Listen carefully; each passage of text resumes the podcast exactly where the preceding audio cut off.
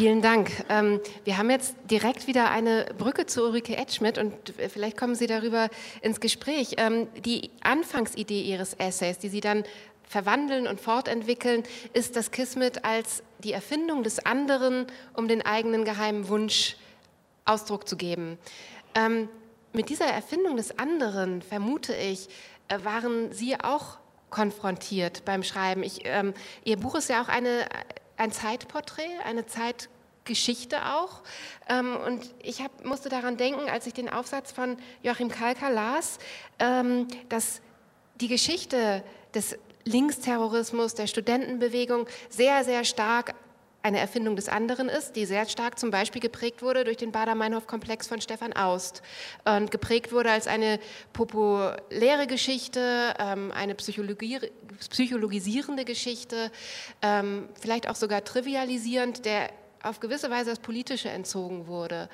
Ähm, ist das etwas, womit Sie konfrontiert waren, mit Bildern, von denen Sie sich erstmal wieder wegschreiben mussten? Ja, unbedingt, weil ähm, ich fing an, äh, unbedingt. Ich fing an, äh, nachdem, ich schreibe sehr langsam, also ich habe, äh, nachdem die Liebhaber meiner Mutter rauskam, das war 2006, dann habe ich erst mal überlegt, und wie geht es jetzt weiter? Und dann habe ich mich allmählich diesem Thema angenähert, was ich ursprünglich nicht machen wollte.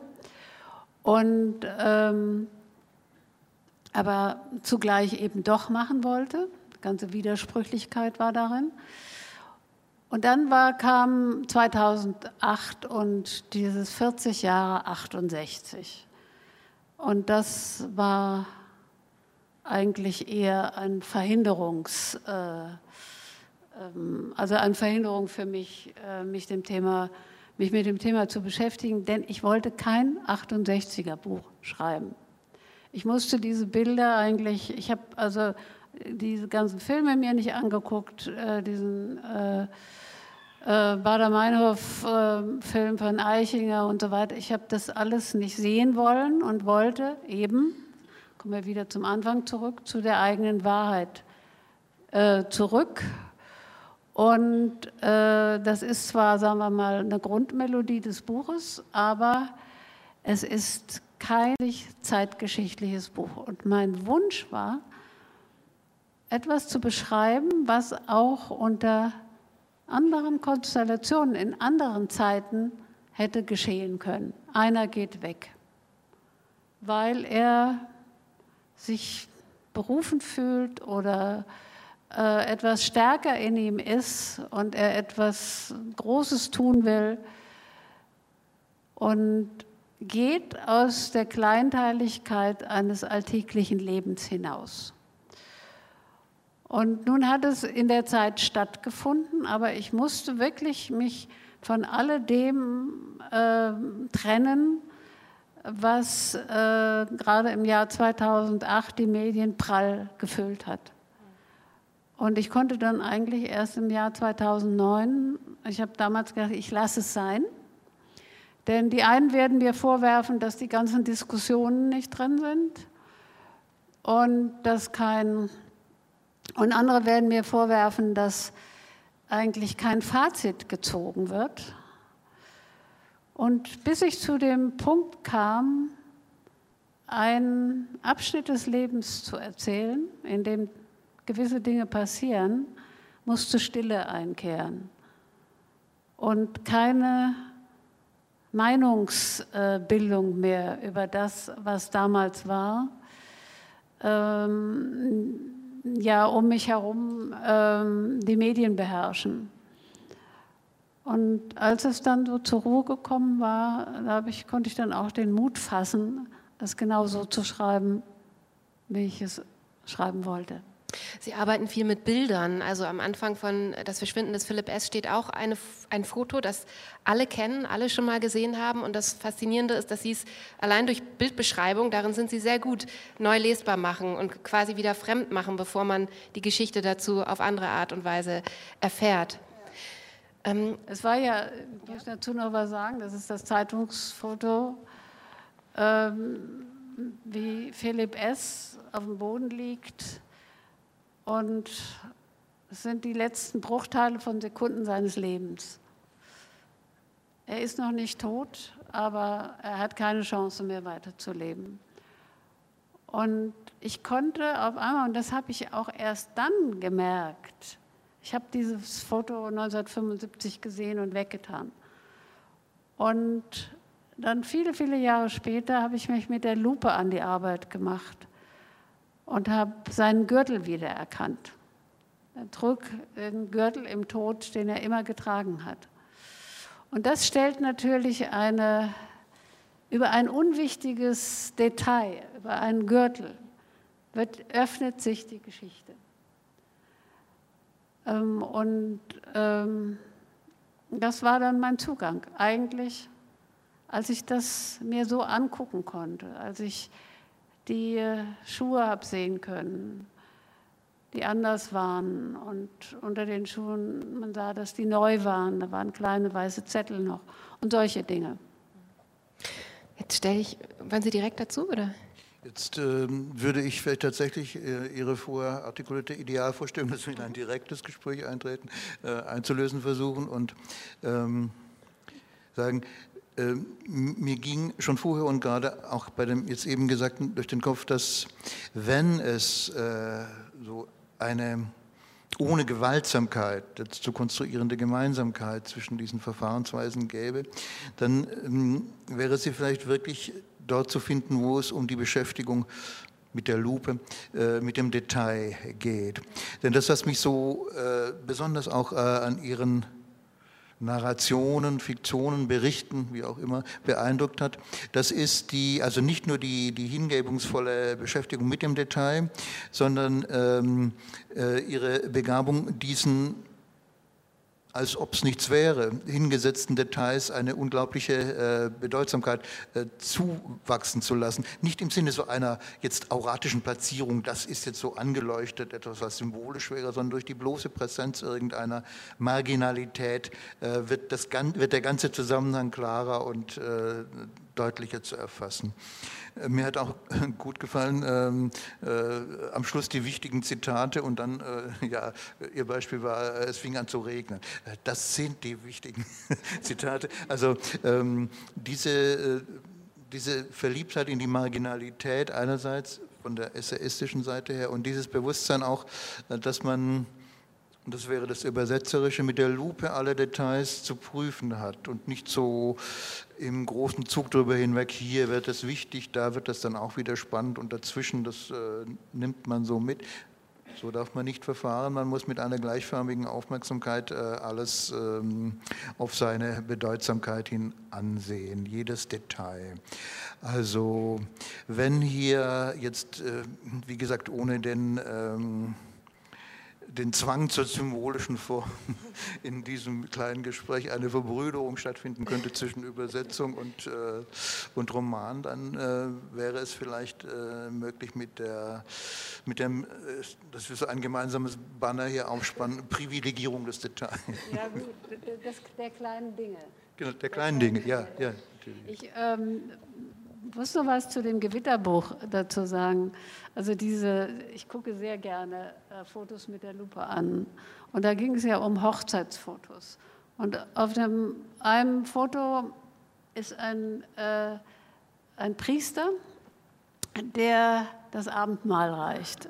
Und dieser Priester trägt eine sehr dunkle Sonnenbrille. Das ist der Priester eines kleinen Ortes in der Toskana und ist un, hat einen Dreitagesbart und hat irgendwie so kleine gierige Hände, mit denen er den Kelch reicht. Und das hat mich beschäftigt. Ich habe gedacht, der sieht aus wie ein Mafioso, dieser Priester. Was ist da los? Und Sie werden es nicht glauben, ich kam an den Ort und habe nachgeforscht. Und dieser Priester war verwickelt in den Diebstahl von Inkunablen aus dem Museum. Und das hat man gesehen. An, an einigen Dingen, an dieser, dieser unpassenden Brille beim Abendmahl, also ein Priester, der mit so einer ganz dunklen Sonnenbrille das Abendmahl reicht, ist ungewöhnlich. Und an der Gier der kleinen Hände, ja, mit der Es war alles bereits drin und es hat tatsächlich, und das ist natürlich ein großartiger Augenblick, wenn die Wirklichkeit wieder zurückfließt in das Bild. Ja, wenn es sich auf einmal bestätigt. Ich würde gerne diese Methode der Details oder beziehungsweise ich fange anders an. Ähm, Sie haben jetzt gerade gesagt, wir wollen nicht oder wir versuchen ohne Zwang Gemeinsamkeiten herzustellen. Ich würde es gar nicht so sehen. Ähm, ich finde, Sie verwenden fast eine ähnliche Methode, wenn Sie ähm, mit Zitaten arbeiten. Sie sind ein großer Aufspürer von guten Sätzen, von Gedanken auch und benutzen die fast wie Sprungbretter, um von Gedanke zu Gedanke zu kommen. Das ist in Ihren Essays sehr deutlich. Und ähm, Jetzt muss ich kurz überlegen, was mein Faden war. Genau, mein Faden war, ähm, dass wir vorhin danach gefragt haben nach einer eigenen Sprache und Sie gesagt haben, die müssen Sie wegstreichen. Ich glaube, die wird genau darin sichtbar, in der Art des Auswählens, in der Art, welche Autoren Sie Heinrich von Bärenberg vorschlagen, welche Zitate Sie zusammenführen, um, und das ist das Interessante, ähm, ja immer wieder in der Gegenwart auch zu landen. Das macht, macht ihre Essays so faszinierend und ist, glaube ich, auch in gewisser Weise eine Brücke zwischen ihnen beiden. Könnte man das so sagen, dass da durchaus eine eigene Sprache ihnen am Herzen liegt? Ja, es ist ein schöner Gedanke, dass die eigene Sprache sich äh, im Aufspüren von Zitaten sozusagen konstituiert. Ähm, ich beschwöre immer gerne so etwas äh, defensiv und damit es nicht zu altväterisch äh, aussieht, diese Zitatentechnik, das Prinzip der Montage. Äh, und das hat ja schon was für sich. Also Sie wissen, die Montage, ein großes filmisches Prinzip, das äh, in den 20er Jahren vor allem in Russland entwickelt worden ist und ähm, wo als Phänotyp äh, ein Experiment eines sowjetischen Regisseurs stehen kann, der ähm, ein und denselben Gesichtsausdruck ein und desselben Mannes mit verschiedenen anderen Bildern gegengeschnitten hat mit äh, einer Mahlzeit, einem kleinen Kind, einer schönen Frau. Und ähm, der Betrachter erlebt nun, dass je nach vorhergegangenem Bild der Gesichtsausdruck des Mannes, der ein und derselbe ist und bleibt, sich verändert und äh, Appetit, äh, Langeweile, Fürsorglichkeit, was immer ausdrückt. Also äh, die Bilder berühren sich und verändern sich dadurch und die Kunst, die ich zu beherrschen versuche, ist, dass äh, eine weit ausschweifende Lektüre genügend kleine Zitate produziert, deren Friktion aneinander oder mit einem gewissen überleitenden Text von mir ähm, genügend kleine Funkenexplosionen erzeugt, damit insgesamt ein ja, interessanter Gedankengang äh, zustande kommt. Sprachlich gesehen äh, wird man vielleicht in der Nähe bestimmter Zitate äh, inspiriert, ein bisschen mimetisch auch so das 18. Jahrhundert eine halbe Periode lang darzustellen. Aber eigentlich äh, versucht die Sprache sich auch hier etwas äh, zurückzuziehen, weil das Rampenlicht ja den, den, den Funden oder den Zitaten oder den durch die Zitate unmittelbar ausgelösten und noch sozusagen an ihnen dranhängenden Gedankengängen gehört. Also ich habe selbst mit eigenen Sätzen, glaube ich, äh, niemals so schön enden können wie Somerset Maugham mit der Geschichte von der Verabredung in Samara. Wir müssen jetzt einmal wenigstens heute Abend auch ähm, den Namensgeber dieses Preises einbinden ins Gespräch, finde ich. Und es gibt eine schöne Anekdote. Ähm, und zwar steht die im Vorwort der Deutschen Schillergesellschaft zur Briefausgabe zwischen Goethe und Kotter. Ähm, da wird nämlich Schiller zitiert, über den Goethe ja Johann Friedrich Kotter kennengelernt hat. Und Schiller schreibt an Kotter, offenbar im Gespräch darüber, ob Goethe zu ihm kommen soll und er ihn verlegen ähm, soll. Und Schiller warnt Kotter vor Goethe und sagt, mit ihm sei schlecht Handel treiben und er würde im Übrigen auch nichts vom Buchgeschäft verstehen. Jetzt fragen Sie sich, wie ich den Zusammenhang herstelle. Ähm, Sie haben vorhin Heinrich von Bärenberg erwähnt. Und Sie haben jetzt schon, meine Damen und Herren, kleine Eindrücke bekommen von den Autoren, die ähm, Joachim Kalker beschäftigen. Man könnte doch jetzt fragen, äh, Heinrich von Bärenberg, hätte er auch gewarnt werden müssen vor Ihnen, die Sie so entfernte, abseitige Autoren wie Jean Giraudoux, ähm, Gibbet Chesterton vorschlagen und auch mit, noch mit so abseitigen Themen wie eine Abhandlung zum Schweinebraten. Was ist das die Relevanz dieser Autoren? Ja, äh, natürlich hätte man äh, den Verleger warnen müssen, aber er wusste es schon selbst, äh, dass bei diesem Autor und Übersetzer äh, niemals äh, ökonomische Erwägungen regieren, sondern immer nur das Entzücken am Text. Das während manche Texte sich tatsächlich nicht so verkauft haben, wie wir es uns gewünscht hätten, trifft vor allem auf einen der allerschönsten, auf Giraudoux zu. Doch manche andere sich solide bis sehr gut verkauft haben, beruhigt mich natürlich.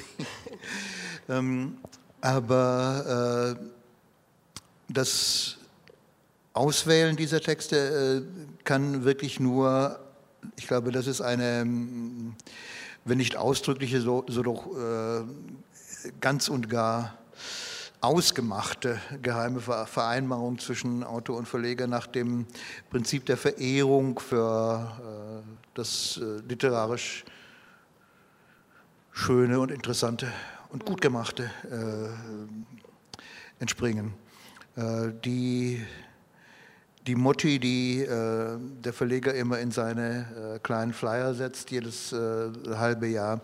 Der erste war, glaube ich, das mit der Verlagsgründung ähm, macht nichts, wenn es etwas länger dauert, wenn nur die Suppe gut ist. Das äh, sind alles äh, Wahlsprüche einer äh, Haltung, in der ich auch die die meine wiedererkenne. Dass ich dabei mir manchmal denke, also wäre natürlich schön, wenn ich ihm was sagen könnte, äh, was auch sich wirklich gut verkauft. Das hat sich bei so Titeln wie Jessica Mitford dann wie gesagt, Gott sei Dank eingelöst. Aber ansonsten äh, hätte ich mir auch nicht träumen lassen, dass ich einmal auf einen Verleger stoße, der mich ähm, dann sage, äh, hör mal, ähm, ich habe da einen Text, schau dir das mal an, ich finde das, ja, das machen wir. also eine äh, so generöse Bereitschaft auf äh, auch etwas verrücktere Ideen einzugehen und eine äh, so große äh, Liebe zur Literatur äh, wird man nicht bei jedem Verleger antreffen. Also Kotta, ein kluger und gebildeter Kopf, aber doch in erster Linie ein genialer Geschäftsmann. Und an diesen Geschäftsmann hat Schiller seinen Brief gerichtet. Mhm. er hätte mir sicher nicht so generöse Konditionen äh, eingeräumt, äh, aber irgendwie äh, verdanke ich ihm jetzt diesen Preis heute haben. Also auf den kommerziellen Aspekt wollte ich eigentlich jetzt gar nicht so eingehen, sondern eher auf den der Relevanz. Und tatsächlich ja. sind äh, die Autoren, die Sie zu Bärenberg gebracht haben, von einer zeitlosen Relevanz. Und das Faszinierende ist, dass sie eben trotzdem ähm, jenseits von Aktualität ähm, auf unsere Zeit antworten, beziehungsweise wir Fragen finden, die wir uns heute stellen, auch bei Chesterton oder ja. Giraudoux. Das stimmt schon. Also das möchte ich den Topos vom, vom, vom Totengespräch oder vom Geistergespräch äh, aufgreifen. Also ähm, als äh, Besitzer und äh, Sklave einer großen Bibliothek bin ich mir dessen sehr bewusst, dass, äh, also großzügig gesagt, so über doch äh, 2000 Jahre hinweg ein unablässiges, summendes Gespräch über die großen und die kleinen Dinge äh, stattfindet. Und dass man oft, also mir geht es so im äh, zerstreuten Vorbeigehen am Regal ein Buch herauszieht und äh, nur ein wenig zu blättern braucht, um etwas, äh, was von unmittelbarer äh, Relevanz ist, äh, zu finden. Relevanz ist ein blöder und äh, zu Tode äh, geschnatterter Begriff. Äh, gemeint ist damit ja, dass uns etwas immer noch angeht, dass es Bedeutung für uns hat. Die Essays von Chesterton oder Leo Blums 1935 veröffentlichte Erinnerungen an die Dreyfus-Affäre oder die Autobiografie von Christopher Isherwood über dieses seltsam zerquälte Studentenleben, wo er so seinen ersten Roman zu konstruieren versucht, in einer seltsamen Hassliebe äh, zu, zur Universität begriffen. Und so könnte ich jetzt die Reihe dieser, dieser, dieser Vorschläge und Übersetzungen durchgehen. Ähm, das sind Bücher, äh, die in eine gemeinsame Form hinein zu konstruieren unmöglich ist, die aber alle sich mühelos äh, unter dieses Paradigma ähm, es ist und bleibt interessant äh, stellen ließen. Also nicht jeder Leser wird dieses Interesse gleichermaßen äh, empfinden. Das, das kann man auch äh, nicht verlangen, glaube ich. Aber dass, äh, dass wir von Hunderten und Tausenden von Büchern umgeben sind, von denen einige auch im Bärenberg Verlag erschienen sind, die, äh, die zu dem großen, äh, nicht aufhörenden Prozess des sich Vergewisserns, was das Leben am Ende ausmacht, des sich Erinnerns, was geschehen ist, des Überlegens, wie es werden könnte, aufs Intimste gehören, auch wenn sie 300 Jahre alt sind oder 30 oder schon drei. Das sind ja die, die es am schwersten haben. Äh, das, davon bin ich überzeugt. Das ist ähm, schön gesagt, dass dazu gehören auch die, die erst drei Jahre oder erst ein Jahr alt sind oder noch nicht mal ein Jahr. Und ich glaube, ähm, ganz wesentlich ist eben die sprachliche Verfasstheit, damit etwas die Zeit überdauert oder uns heute noch angeht. Und ähm, vielleicht hören wir jetzt zum Schluss noch einmal ein Stück aus Ihrem Buch, Das Verschwinden des Philipp S., das glaube ich dazugehört. Und Sie haben am Anfang erzählt, ähm, wie wichtig es Ihnen war, ab, äh, zu reduzieren, auf Wesentliches zu reduzieren und auf das zu reduzieren, was noch nicht zur Sprache gekommen ist.